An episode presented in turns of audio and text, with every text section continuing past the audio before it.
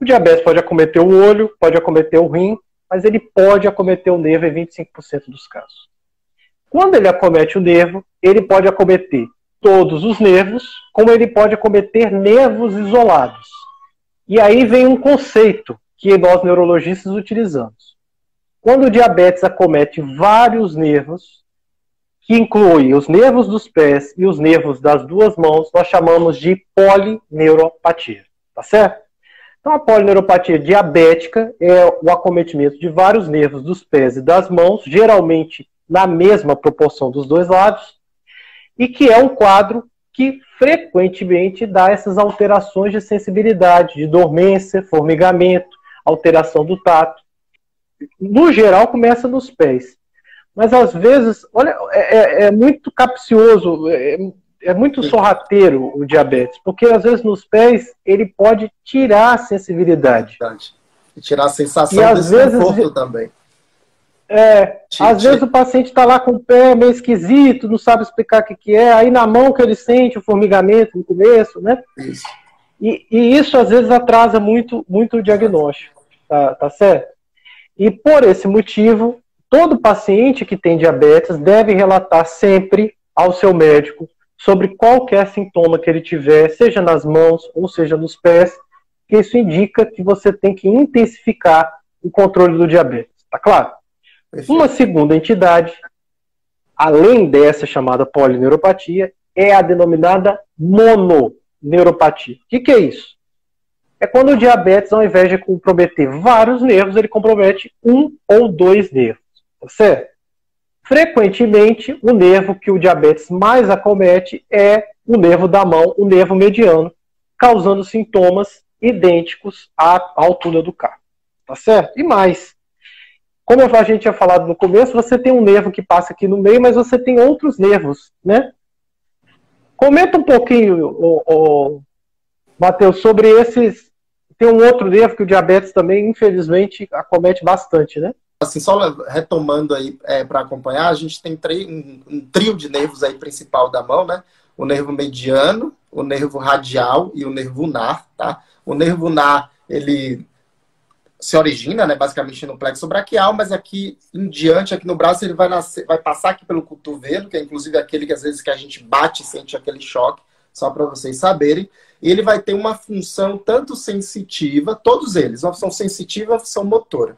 A função sensitiva vai ser mais aqui na face, que a gente chama lunar da mão, e ele vai ter a função motora de movimento de alguns nervos da mão, como por exemplo, eu aduzir, né, passar para cá o meu, o meu quinto dedo, né, e alguns, alguns movimentozinhos também de que são bem específicos que a gente testa durante o exame neurológico e que a gente pode até ver alguns desvios, né, algumas, alguns, algumas deformidades aí da mão por causa do nervo unar.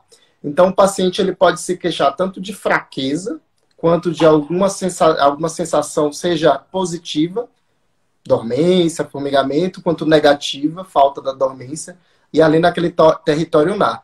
E é algo que a gente, como médico, né, Diego, a gente sabe que apesar de prevalente e apesar de a gente lembrar muito disso, é, a gente acaba lembrando mais de algumas coisas que são muito que fixam na memória, como a neuropatia que da musculatura ocular extrínseca e algumas outras. A de mão e, membros superiores é algo que às vezes é esquecido por colegas da medicina interna ou inclusive por nós neurologistas, é algo que deve ser validado.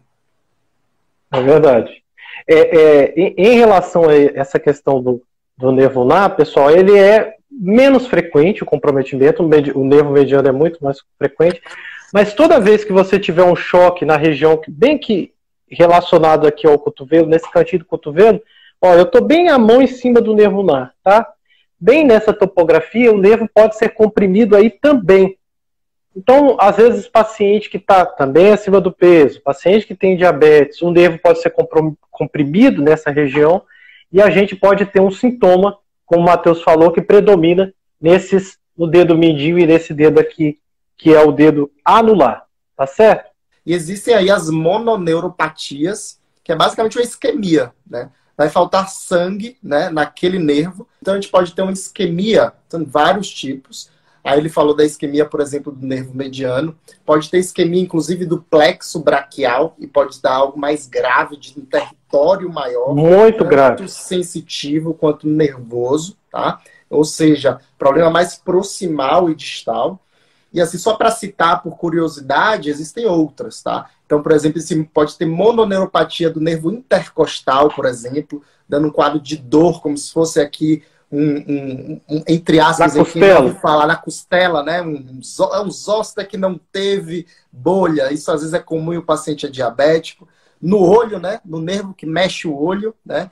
A pálpebra cair, né? É o terceiro nervo oculomotor e eu ficar com a visão dupla, né? enxergar dobrado, diplopia. Então, qualquer nervinho pequeno, né? Qualquer fala, fiapo elétrico que isquemia, ele vai sofrer aí e vai, vai, vai gerar para a gente algum tipo de, de paralisia. Existem os mais clássicos e suscetíveis, mas pode acontecer em qualquer nervo, inclusive aqui plexo lombosacral também, lá embaixo, né? A, a, a saída pernas. Da, da, das pernas. É, vários é. e vários e vários.